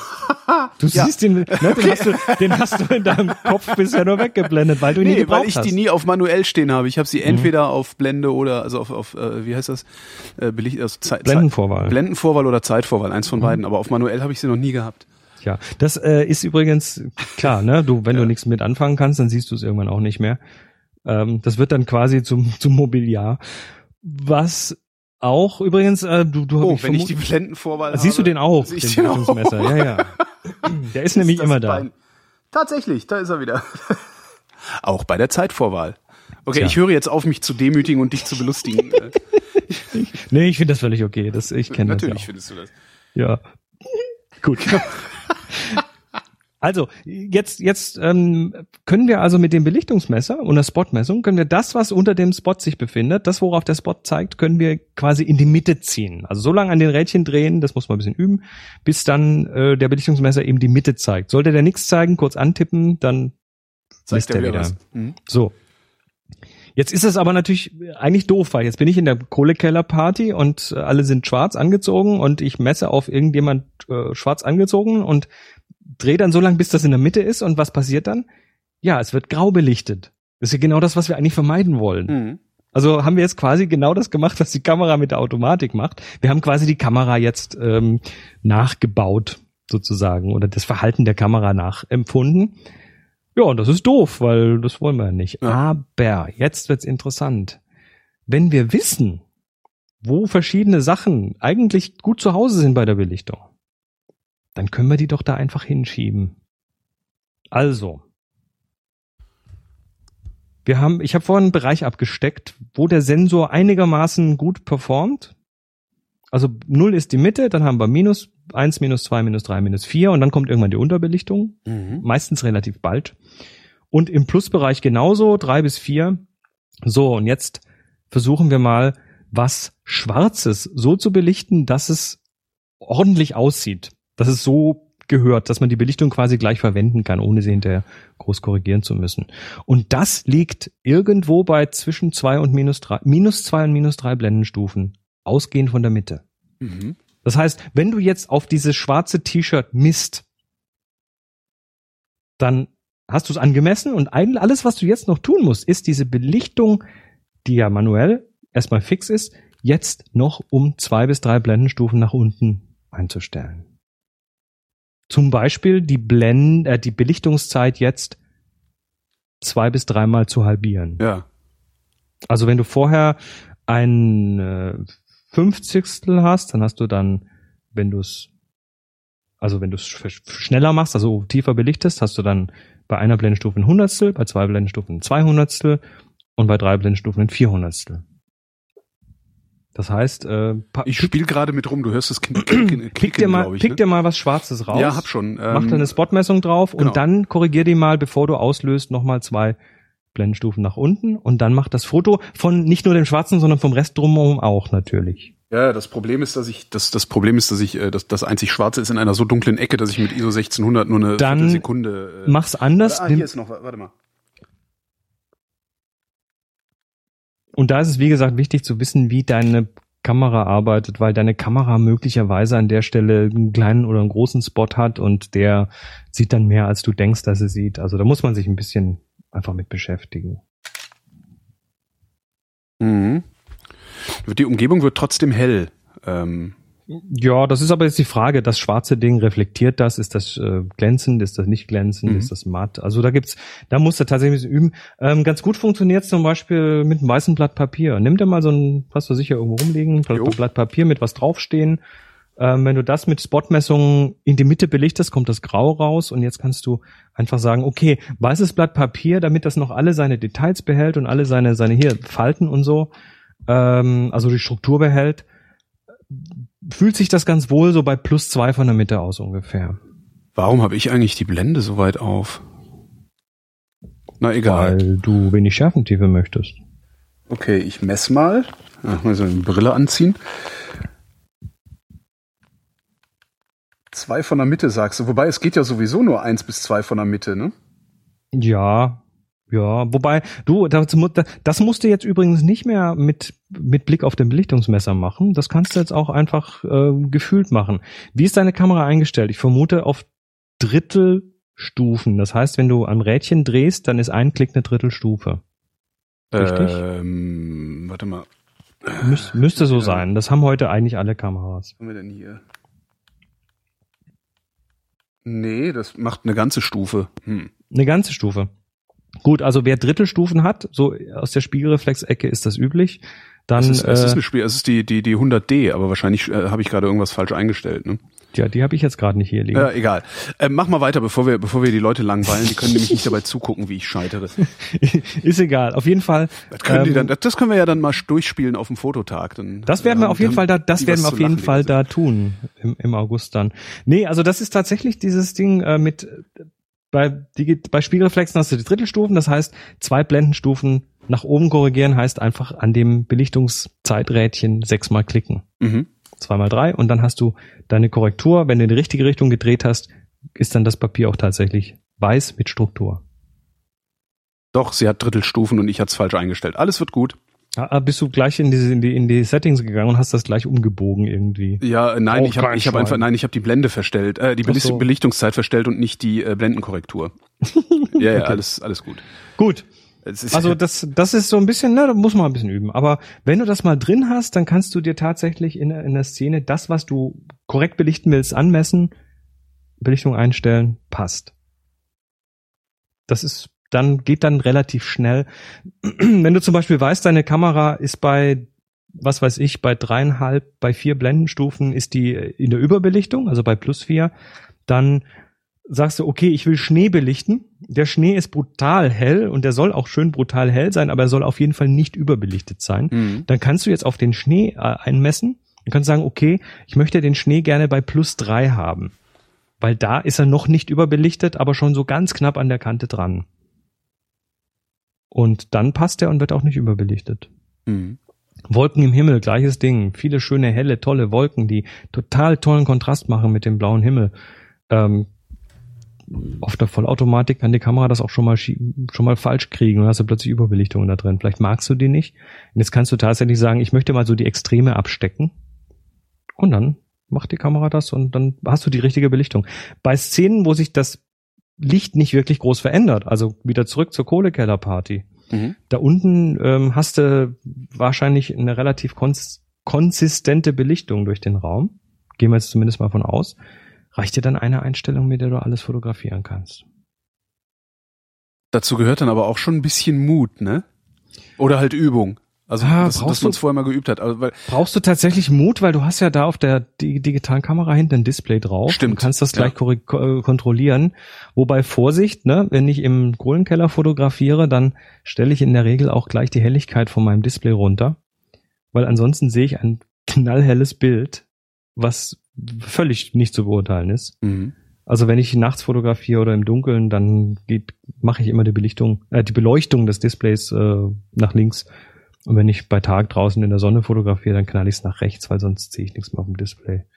Also das ist auch nur so eine Sache, da kann man sich auch so ein bisschen, ähm, ja, so ein bisschen selbst ins Boxhorn jagen. Ähm, übers Histogramm hatten wir ja auch in dieser, ich glaube in der dritten Sendung geredet. Mhm. Ähm, das Histogramm ist auch noch so ein Tool, was uns hilft, diese Belichtung so ein bisschen besser einzuschätzen. Also ohne, dass man da jetzt auf dem Display ähm, genau sehen muss, wie hell das Bild ist, Bild ist, kann man auf dem Histogramm schon ganz gut einschätzen, ob die Sachen da sitzen, wo sie sollen. Ja. Das, also das Histogramm sagt dir, nur um es noch mal kurz zu wiederholen, sagt dir ja, ähm, gibt dir eine statistische Verteilung der Helligkeiten in deinem Bild. Also von Ja. links nach rechts auf der X-Achse ist geht's von schwarz nach weiß, also von unter nach Überbelichtung und alle Graustufen dazwischen. Und äh, die Y-Achse sagt dir dann eigentlich nur, wie viele Pixel relativ gesehen in dem entsprechenden Helligkeitsbereich sind auf deinem Bild. Mhm. Also Das funktioniert auch ganz gut. Also da habe ich mich jetzt Genau. mittlerweile echt dran gewöhnt, auch äh, Also wenn du eine graue, genau, wenn du eine graue Tafel, so eine Graukarte oder sowas fotografierst, bildfüllend, dann hast du halt in der Mitte einen Peak, weil alle Pixel sind grau. Mhm. Äh, wenn du im, in der Sonne fotografierst, dann hast du relativ starke Kontraste. Das heißt, du hast so ein, so ein Badewannenhistogramm, Mhm. was so in der Mitte flach ist, aber rechts und links so nach oben piekt. Hoch, mein Mikrofon. Ähm, wenn du äh, bei Nebel fotografierst, dann hast du in der Mitte so einen Hügel, weil die Grauwerte alle sehr ähnlich sind, weil Mhm. du eben keine hohen Kontraste hast. Und ähm, da gibt's jetzt eben so Bereiche auf diesem Histogramm, die ungefähr diesem plus minus zwei bis drei entsprechen. Und das sind so die, das nennt man so die Vierteltöne. Also wenn du von links ausgehst, hast du in der Mitte die Mitteltöne, das ist dein, dein Nullpunkt, da wo der Sensor am besten funktioniert. Und dann hast du die Vierteltöne, das ist ungefähr bei minus zwei bis minus drei. Das heißt, da in, bei den Vierteltönen, da befindet sich dann schwarzes Zeug, was aber noch Detail haben soll, also ein schwarzes T-Shirt zum Beispiel. Wenn das nicht ganz absaufen soll, dann gehört das dahin.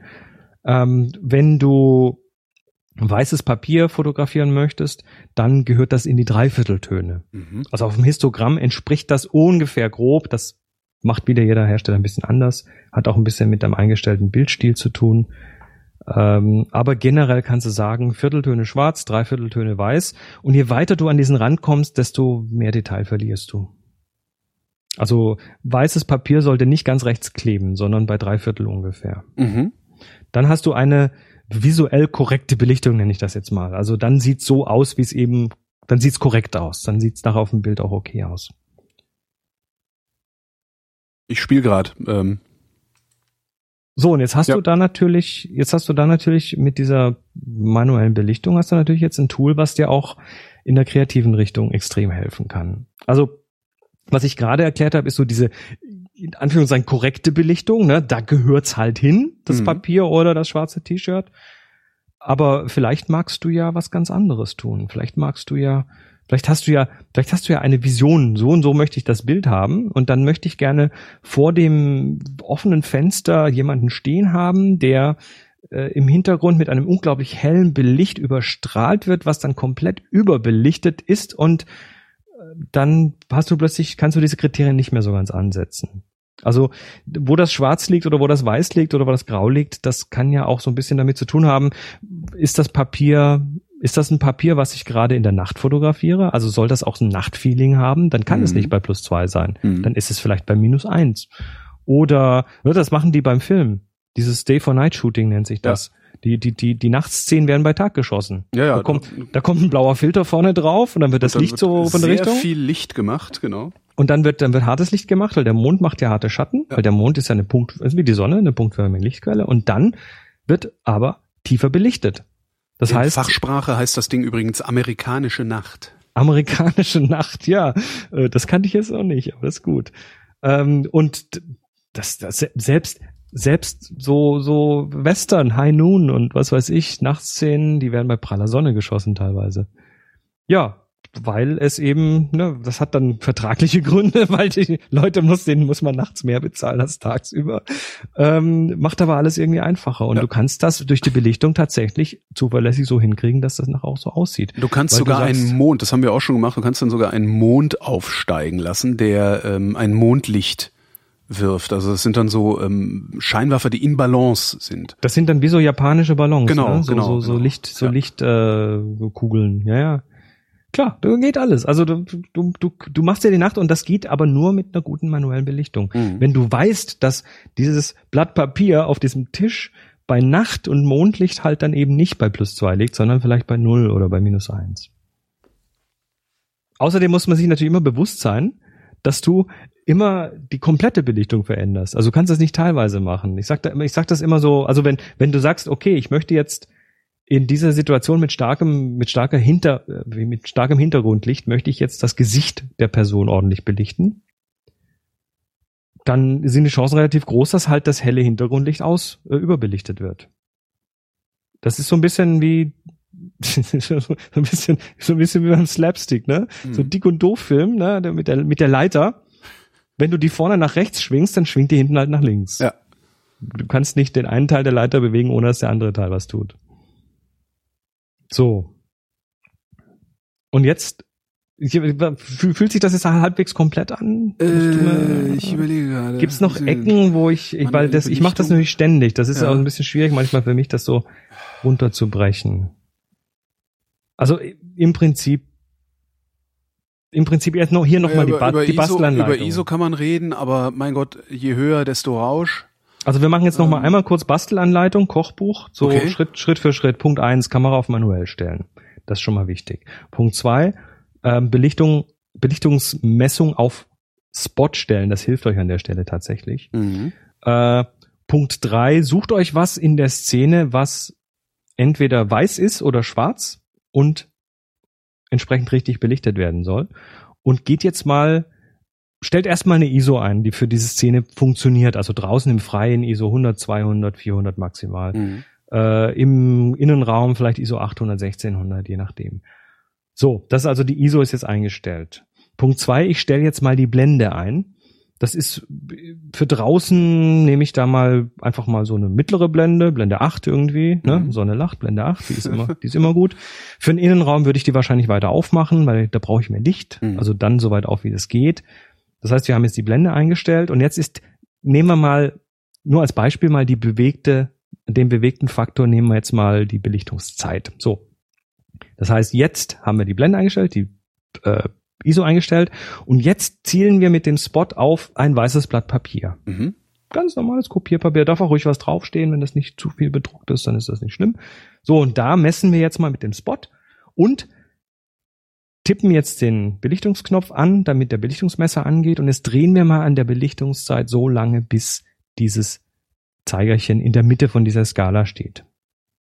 Jetzt haben wir also das Papier auf Null gemessen und jetzt können wir die Kamera vom Auge wegnehmen. Jetzt brauchen wir auch den Belichtungsmesser nicht mehr.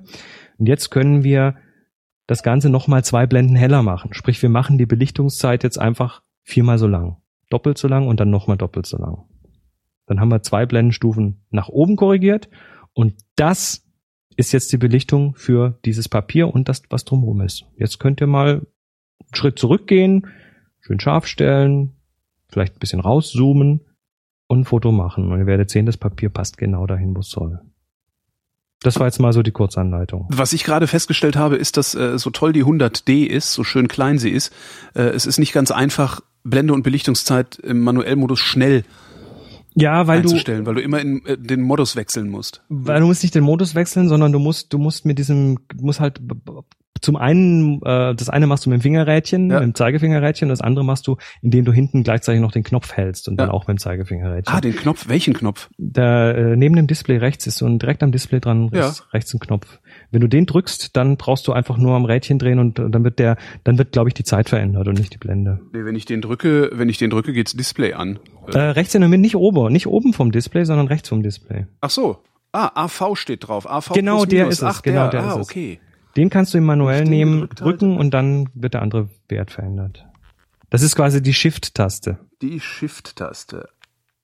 Ah, wieder was gelernt. Sehr schön. Und Vielen damit Dank. geht's dann schneller. Ja. Die, das ist, das ist einer der Unterschiede, die 100D, äh, die die 100D gegen zum Beispiel eine 50D, 60D, was weiß ich hat. Ja, die haben halt alle zwei die haben Rädchen dann. hinten halt ein Daumenrad und Ja. ein Zeigefingerrad vorne und die hat halt den Platz dafür nicht und deshalb machst du das dann mit dieser Shift-Taste.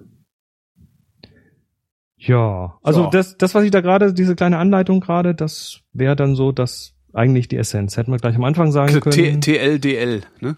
Too, leider, Too long didn't listen. leider erst zum Schluss dumm, Genau. ne? So mittendrin vergraben. Das schreibe ich auch nicht in die Shownotes, da sollen die Leute sich selber ärgern. Genau, springen Sie sofort zu Minute X. Und, Genau. ähm, so, jetzt haben wir noch ein kleines Ding bei der manuellen Belichtung, was äh, auch immer wieder kommt und was zwar ein bisschen geekiger ist, aber was ich glaube trotzdem sinnvoll ist, da jetzt kurz drüber zu reden. Äh, hast du schon mal gehört, dass jemand gesagt hat, äh, ich, aber, aber soll ich nicht immer eher nach rechts belichten? Was? Nee. Hast Ist du noch das, nicht was, ist gehört? das was Politisches? Ja, total, ne? Da kommen dann auch die Brauntöne besser Genau. durch. Nein, nein, nein, nach rechts belichten äh, bezieht sich auf das Histogramm.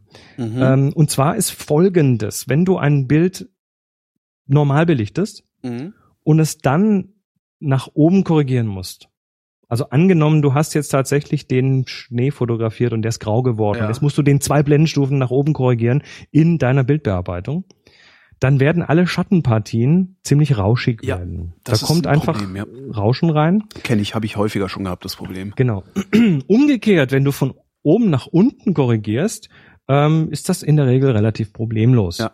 Das heißt, die Höhen rauschen halt nicht so. Das hat damit zu tun, wie die, äh, wie, wie in diesen Bits dann mehr Daten im oberen als im unteren Bereich abgespeichert werden können und äh, ist ein, ja nicht echt das Problem, aber das kann schon mal nicht schön aussehen Mhm. und so. Speziell wenn du da eben tatsächlich mal zwei bis drei Blendenstufen nach oben korrigierst, dann äh, kann das schon je nach Kamera und Sensor unten auch ein bisschen blöd aussehen. So, das heißt, was machen manche Fotografen? Ähm, die, das sind dann aber tatsächlich Geeks, ähm, die sagen, nö, dann belichte ich halt nach rechts. Das heißt, ich mache ganz bewusst eine falsche Belichtung und halte die Belichtung höher, als sie eigentlich sein müsste, heller, Ja. als sie eigentlich sein müsste. Ja. Das heißt, ich, ich belichte jetzt halt die graue Wand nicht auf die Mitte, sondern auf plus zwei. Mhm. Und damit habe ich auch mehr Licht in den Schattenpartien und jetzt kann ich im Nachhinein sagen, okay, und jetzt ziehe ich das wieder dahin, wo es hingehört. Ja. Also ich ziehe es nach unten und damit kriegt man tatsächlich äh, ein bisschen glattere Bilder. Ich benutze das tatsächlich auch manchmal mit der 100D mittlerweile, weil sie halt ähm, ähm, ja, weil sie halt dann doch bei ISO 800 in den Tiefen gerne ein bisschen rauscht und äh, auf die Weise kann man das dann so ein bisschen vermeiden. Äh, Dann hilft es aber tatsächlich wieder ein Histogramm lesen zu können, weil dann kannst du sagen, ja, ne, dieses helle, dieser Spike im Histogramm, dieser eine Peak, der, das ist diese helle Stelle da, Mhm. die soll auf plus zwei sein und dann passt der Rest schon irgendwie. Mhm. Das heißt, man kann damit sich tatsächlich so ein bisschen glattere Bilder machen, ist aber ein zusätzlicher Schritt und bringt auch nicht wirklich super viel, sondern das ist so, ja, das ist so ein bisschen, also ich, ich, ich war immer ich war immer sehr vehement dagegen und habe immer gesagt, nee, belichtet dahin, wo ihr wo es gleich sein soll, weil dann müsst ihr hinterher nicht mehr arbeiten und das ist auch so, wenn ich Aber wenn ich was wenn ich was mache, wo ich hinterher 500 Bilder bearbeiten muss, dann mache ich das in der Regel nicht. Aber es ist halt, es, es geht halt nicht immer so einfach. Das, also Aber es geht halt nicht immer so einfach, weil dann hast du plötzlich dein Blatt Papier mit drauf und das ist dann plötzlich völlig überbelichtet. ja. Und äh, ja, das heißt, das geht natürlich nur bei Szenen, die so im die, die vom Dynamikumfang, vom Kontrastumfang nicht zu groß sind. Mhm. Wenn du in der prallen Sonne was machst, dann brauchst du nicht nach rechts belichten, weil sonst hast du die Hälfte überbelichtet. Und da kannst du dann möglicherweise auch gar nichts mehr retten. Ja. Also generell nach rechts belichten ist nur in manchen Situationen sinnvoll und äh, ja, so generell mache ich es in vielleicht einem halben Prozent meiner Bilder benutze ich es tatsächlich. Aha. Tja. Und das Ja, ich heute. scheitere sehr oft daran, dass ich äh, tatsächlich dann irgendwie denke, okay, dann belichtest du jetzt einfach mal. Es ist zwar unterbelichtet, aber es kannst du ja dann hinterher hochziehen. Ähm, und dann habe ich halt genau diesen Rauscheffekt. Damit habe ich mir schon sehr, sehr viele Bilder versaut sogar. Weil ich halt sehr gerne in schummrigen Verhältnissen fotografiere. Ja. Also das, naja. Also ne, vielleicht vielleicht mit der manuellen Belichtung, wenn es dann eh da schon dann sitzt, wo es hin muss, dann brauchst du vielleicht gar nicht mehr so viel korrigieren hinterher. Ja. Das wäre ja einer der Vorteile davon. So, So, und nächstes Mal reden wir mal übers Drucken, oder? nächstes Mal redest du übers Drucken. Nee, nee, da kannst du mit. da Ich lehne mich dann zurück und surfe im Internet und sage immer, aha, Aha. mhm. Du hast dann so einen Aha. Loop schon vorher Genau. aufgenommen. nicht? ja, mhm. Mhm. Super Idee. Super Idee. Nee, nee, ich werde das schon so aufbereiten, dass du nicht ganz ab, abhängen wirst. Chris Marquardt, vielen Dank. Gern doch. Und euch danken wir für die Aufmerksamkeit.